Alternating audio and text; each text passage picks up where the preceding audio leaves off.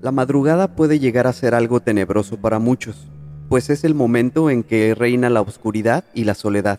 No obstante, hay un aspecto que resulta aún más inquietante y tenebroso sobre este momento del día, la hora del diablo.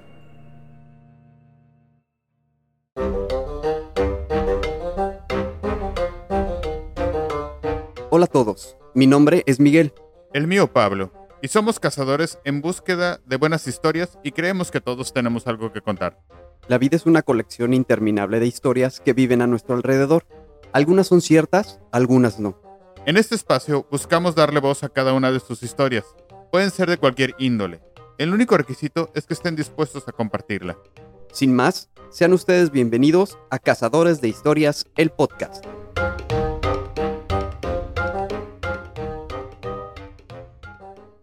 Sean ustedes bienvenidos a un episodio más de nuestro podcast, eh, Cazador de Historias. Y con el intro, creo que ya tienes toda nuestra atención. Pero sobre todo la mía. Y pues nada, ¿cómo estás, Miguel? Muy bien, muy bien. Aquí estamos en este nuevo episodio.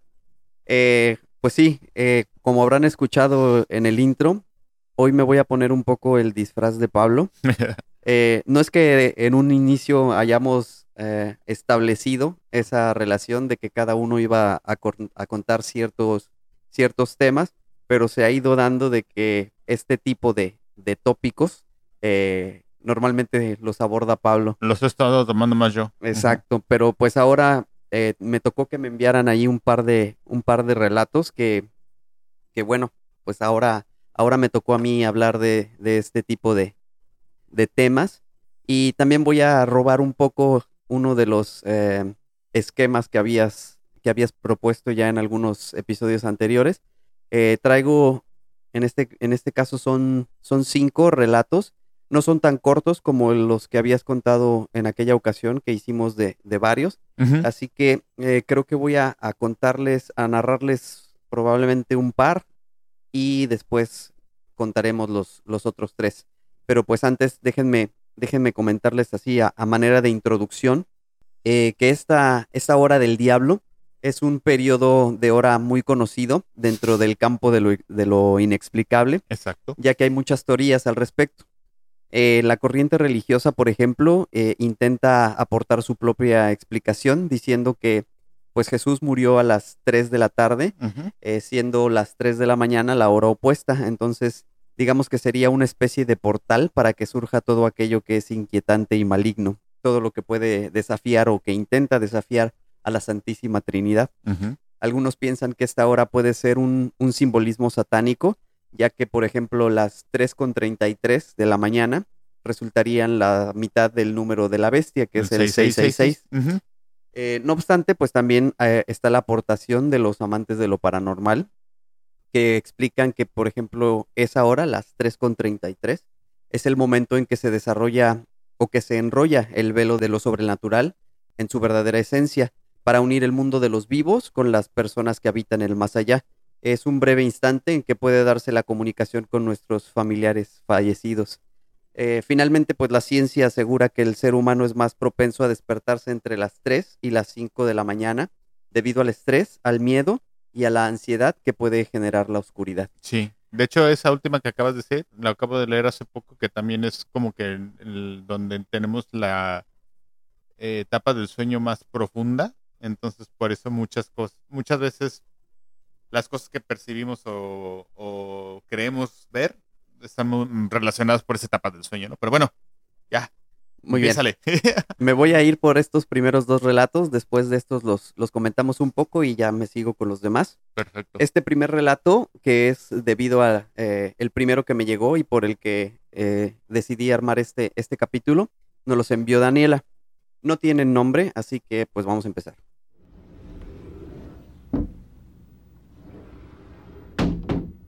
¿Qué tal? Me presento.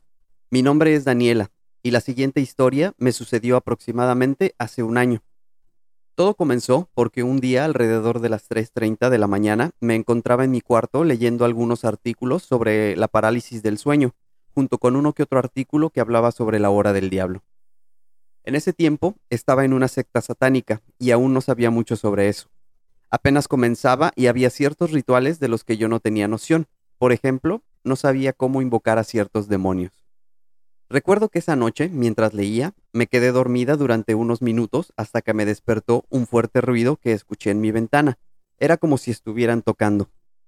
Para mi mala suerte, ésta se encontraba abierta, y se dice que, de esa manera, le das entrada o bienvenida a los demonios. Por un momento traté de ignorar el ruido, pero este fue haciéndose cada vez más fuerte. Me levanté cuando vi que las cortinas se movían con fuerza. Era algo bastante raro, pues afuera no había viento, entonces escuché un gruñido, y el golpe en la ventana fue con el triple de intensidad. Cuando abrí la cortina, solamente vi una cosa de gran tamaño que se fue volando. Decidí bajar a la cocina en ese momento, y cuando bajaba las escaleras alcancé a ver una sombra mirándome fijamente. Comencé a bajar más lento y la sombra no dejaba de verme. Corrí a la cocina con la intención de servirme agua, y mientras lo hacía, en el vaso aparecieron unas plumas de ave. No sabía si todo era producto de mi imaginación o si en realidad estaba sucediendo. De repente sentí una mirada pesada sobre mí y al voltear hacia la ventana vi unos ojos que me observaban.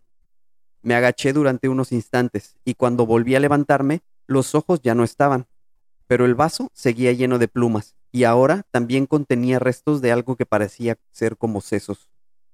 Con todo el miedo que tenía por lo que estaba pasando, no quise regresar a mi cuarto para recostarme. Me quedé ahí en la cocina y no pude volver a dormir.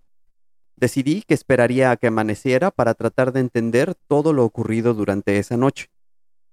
Por la mañana subí de nuevo para volver a mi cuarto, y al entrar vi la cama llena de plumas y sesos, iguales a los que había visto en el vaso la noche anterior.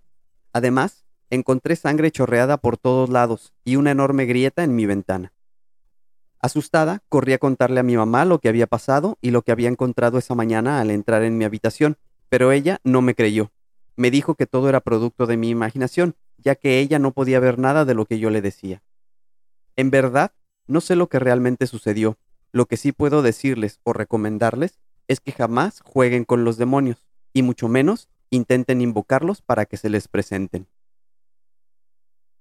Este relato 2 nos los envía Cherry.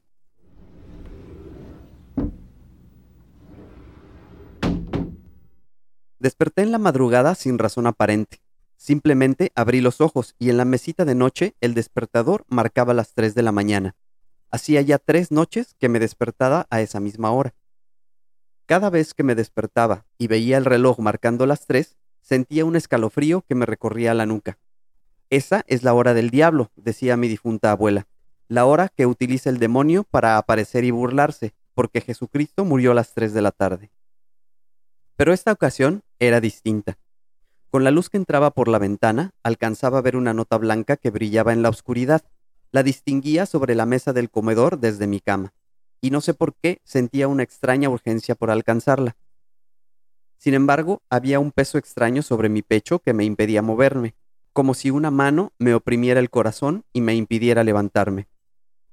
Estaba atrapada, y aún así podía ver cómo las sombras de los demonios se arrastraban debajo de mi cama, se asomaban lentamente y paseaban bailando entre la penumbra de mi habitación. Yo trataba de ignorarlas, mirando la nota blanca, intentando concentrarme y ver si así, de esa forma, pudiera quitarme ese miedo paralizante y levantarme. Todos mis esfuerzos resultaban inútiles. Además, sentía la respiración de uno de esos seres tan cerca, de mi lado izquierdo, que eso me impedía moverme.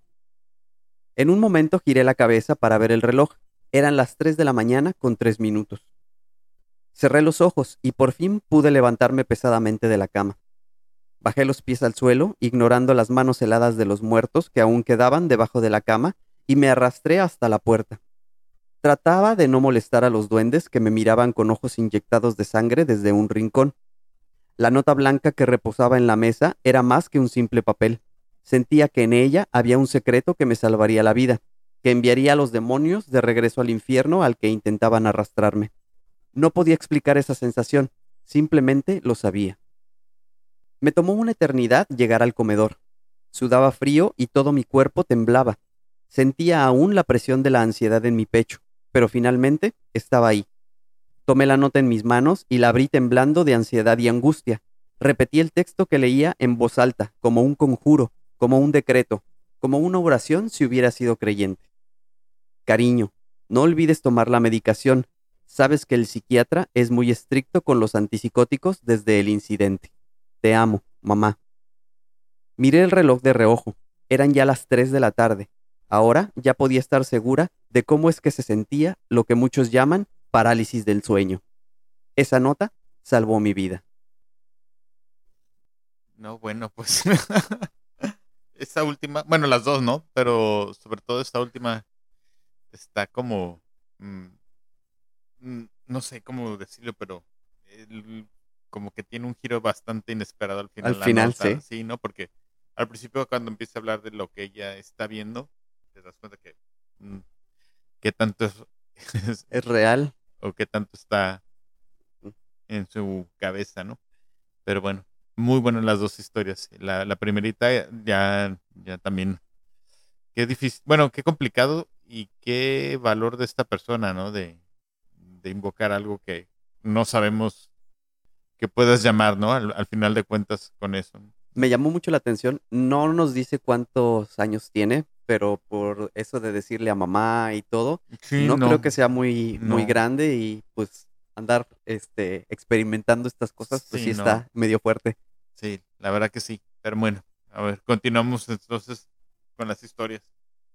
Voy a pasar con las, con las siguientes tres que tengo aquí para ver, a ver qué tal les parece. Este tercer relato nos los manda Caus.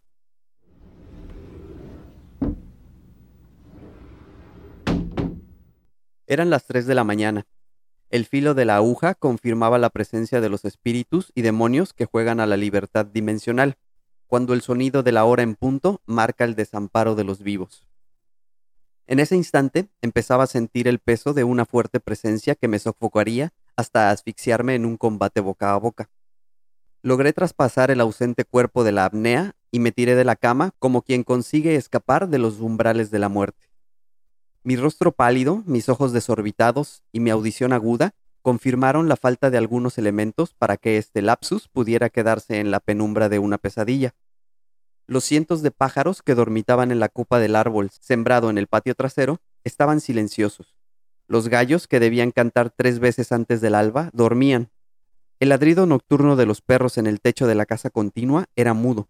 Parecía como si todos hubieran muerto envenenados, o quizá desaparecidos. Dentro de la casa, sin embargo, todo parecía bajo control. Con la respiración agitada, me dirigí hacia el pasillo. Mis pies temblorosos sobre el piso frío y el ruido de la nevera destrozando los bloques de hielo completaba el panorama siniestro. Si tan solo amaneciera antes de morir, pensé. Las luces de toda la casa permanecían encendidas, como pasaba siempre que me dormía sin tomar el respectivo baño. Tanta normalidad aumentó la terrible sensación de ser vigilado, acosado por algún desahuciado del más allá, cuya presencia revelaba una culpa o algún trastorno. Todo estaba intacto, el montón de ropa parecía un montón de ropa.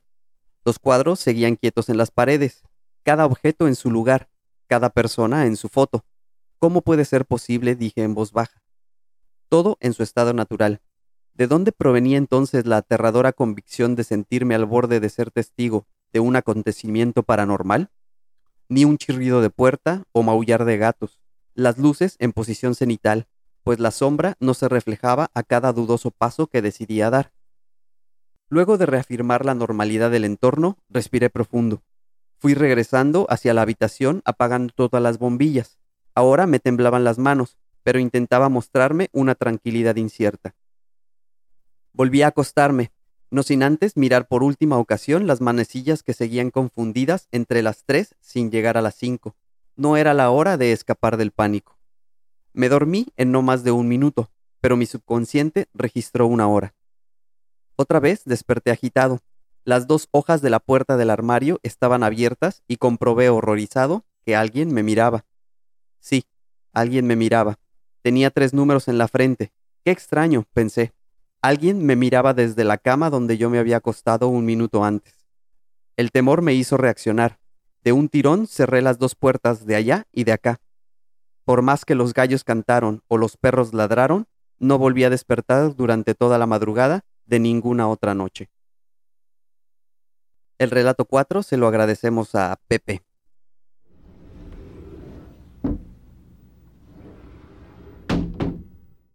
Yo solía acostarme temprano y despertar a las 6 de la mañana como lo hacen muchas otras personas en el mundo, aunque de vez en cuando me quedaba hasta un poco más tarde. No tenía idea que todo esto cambiaría a partir de la noche en que me desperté a las 3 de la madrugada. Abrí los ojos y estaba completamente transpirado. No sé por qué desperté así y tampoco supe por qué sentía miedo. Además, nunca solía despertarme durante la madrugada. Me levanté para ir al baño y ni bien antes de entrar se cortó la electricidad en toda la casa. Era una costumbre dejar encendidas algunas luces, incluyendo la del baño. Asustado, empecé a gritar, pero nadie me escuchaba. Era como si de mi boca no saliera ningún sonido. En ese momento comencé a escuchar una melodía que no pude reconocer. No tenía idea del origen de esta. Justo en ese momento, las luces de la casa comenzaron a encenderse y apagarse. Sin embargo, eso no era lo que llamaba mi atención en ese instante. Lo único que quería saber era de dónde provenía aquella melodía. Me acerqué a la cocina y vi una figura sentada en una silla dándome la espalda. Me quedé asombrado, completamente sin palabras. Después de unos segundos o minutos, quizá, me decidí a hablarle. Al darse la vuelta, pude darme cuenta de que era una persona, aunque no sabía de quién se trataba. Le pregunté su nombre, pero no me respondió. Solo se limitó a sonreír. Instantes después, comenzó a gritar y las luces de la casa volvieron a apagarse. Para esos instantes mi cordura estaba por explotar. Quería saber qué era lo que estaba sucediendo. Todo parecía demasiado confuso. No me había dado cuenta, pero para este momento pude percatarme de que ya habían pasado tres horas desde que todo aquello había comenzado. A las seis de la mañana en punto, lo supe porque había empezado a sonar la alarma de mi reloj, la persona, el ente o lo que fuera, reapareció delante de mí y atravesó mi cuerpo. Caí desmayado de inmediato. Cuando desperté de nuevo, mi familia estaba junto a mí, y dijeron que me habían encontrado parado hablándole a la pared mientras me golpeaba contra ella. Desde aquel día no he vuelto a dormir bien, y desde el pasillo, en medio de la penumbra, hay un ente que siempre me vigila. Dulces sueños. Este último relato se lo agradecemos a Eri.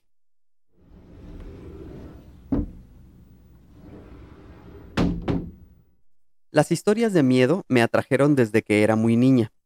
Fue mi abuelo el que nos introdujo a mí y a varios de mis primos al mundo del terror, ya que solía contarnos varias de estas historias en torno a una fogata que encendía en el patio de su rancho. Precisamente fue él quien en uno de mis cumpleaños me regaló un viejo radio que había sido una de sus posesiones más preciadas desde hacía mucho tiempo. Ya se imaginarán, era una verdadera reliquia.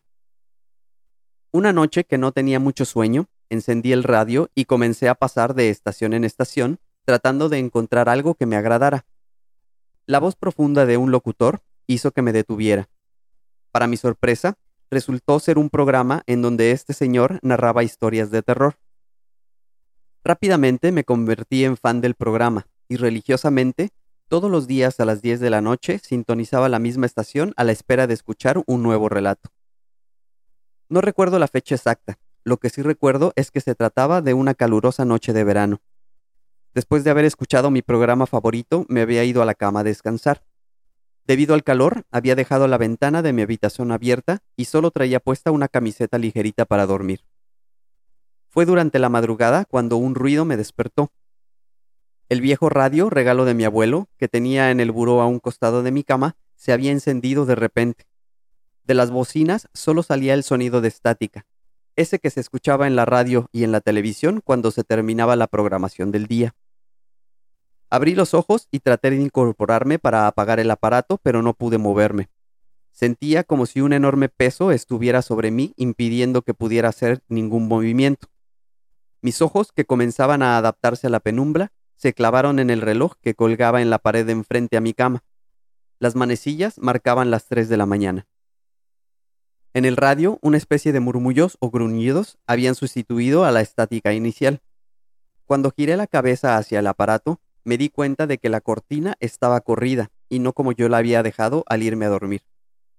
En ese momento sentí cómo lo que estaba encima de mí se movía. Parecía arrastrarse sobre mi cuerpo. No estaba segura de lo que se trataba, pero debido a que lo único que podía mover era la cabeza, cuando sentí que este ente estuvo lo suficientemente cerca de mi cara, Solté una fuerte mordida, tratando de alcanzarlo. Para mi sorpresa, aunque mis ojos no veían nada, Mis dientes encontraron con algo parecido a la piel de alguien. Me aferré con todas mis fuerzas al pedazo de carne tratando de hacerle daño. Apenas unos instantes después sentí como ese enorme peso desaparecía de repente y enseguida pude moverme por completo. Me incorporé en la cama, me llevé las manos a la cara y me di cuenta de que estaba empapada en sudor. El radio había dejado de emitir esos extraños sonidos, aunque seguía encendido con el sonido de estática que me había despertado en un principio. Me estiré para desconectar el aparato de la pared y el sonido cesó. No recuerdo cuánto tiempo pasó, pero me costó mucho trabajo volver a conciliar el sueño. Después de esa noche, nunca he vuelto a tener una sensación o experiencia similar. Es más, es raro que me despierte a media madrugada. Nunca más volví a escuchar el programa del locutor de la voz profunda, y del viejo radio del abuelo ya solo lo tengo como adorno en mi habitación. Jamás lo he vuelto siquiera a conectar. Fíjate que algo que me, eh, ahorita que estaba escuchando tus historias me, me vino a la mente es si en el caso te llegara a suceder algo por, por el estilo, algo sobrenatural, en un espacio propio como es, perdón, como es tu casa, tu recámara, yo creo que ha de ser muy difícil continuar ya después de lo que te pasó. Si no te vuelve a pasar ni nada, pero la sensación de que te vuelve, puede volverte a suceder, creo que es lo que más miedo me daría a mí, ¿no? Más que, que lo que me pasó, saber que puede volverme a pasar. No, ajá, repetirse. Y sí, ahorita que, estabas platicando estas historias, ¿no? La última que platicaste, por ejemplo, la del radio, no, no, no, no menciono la persona qué programa será, pero probablemente haya sido la mano peluda. Es muy probable, puede sí, ser. Ya ves que es un, ya no existe ese programa, pero durante muchos años fue, fue el que escuchaba mucha gente, ¿no? Sí. pionero en su, en su, en el caso aquí en México, ¿no? De, de tema. Y este, pero pues, qué, qué buenas historias las cinco, la verdad. Este, el punto que tienen en común, ¿no? Lo que, con lo que empezaste el, el tema de, de, la hora, ¿no? Sí. Pero bueno, a ver. La verdad es que, como lo sabes, uh -huh. eh, no es, no es el, el tipo de, de, de, historias que normalmente me llegan a mí, pero sí, desde que recibí la primera, la de Daniela, me, me, me llamó mucho la atención. Y, es, y las cinco, la verdad es que están muy interesantes eh, como ya habíamos platicado en alguna ocasión, eh, yo no tengo, eh, al menos en mi memoria, algún recuerdo de algún, de algún suceso, suceso. parecido, ni mío ni de alguien muy cercano a mí, pero este, pues sí, eso, eso que comentas de que de estar en un lugar que, que ya te pasó algo y que necesites estar ahí, ha de ser, ha de ser difícil, ¿no? Sí, sobre todo porque casi todos tenemos o con, tenemos nuestra casa, nuestra recámara como un refugio, ¿no? Y el hecho de que te pase algo así, yo creo que hasta te sientes violentado, ¿no? No solamente porque porque pueda hacer algo que no le encuentres eh, explicación, ¿no? Y a una vez que sobrepasas eso y que dices, bueno, me pasó, el, pues ya tu, tu, tu espacio seguro ya no lo es más, ¿no? Entonces yo creo que eso es lo que más miedo me daría en lo personal, ¿no? De que al final de cuentas tu casa, tu recámara, tu cama es tu espacio seguro donde tú estás, ¿no? Y que sea violentado por eso o por algo así, debe ser muy, muy, muy feo, ¿no? Así es.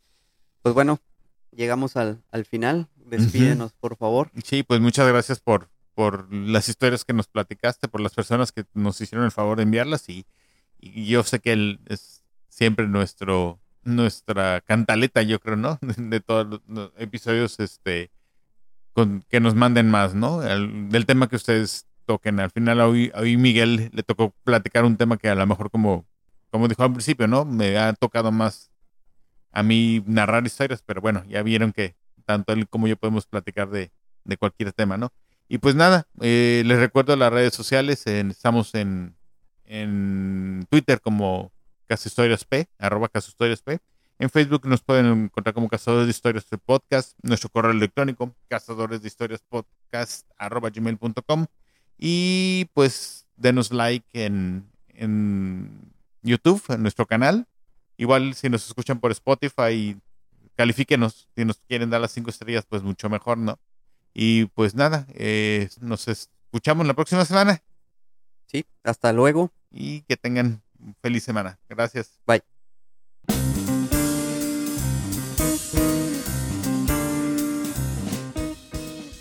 Porque la vida es una colección interminable de historias y todos tenemos una que contar, esto es Cazadores de Historias, el podcast.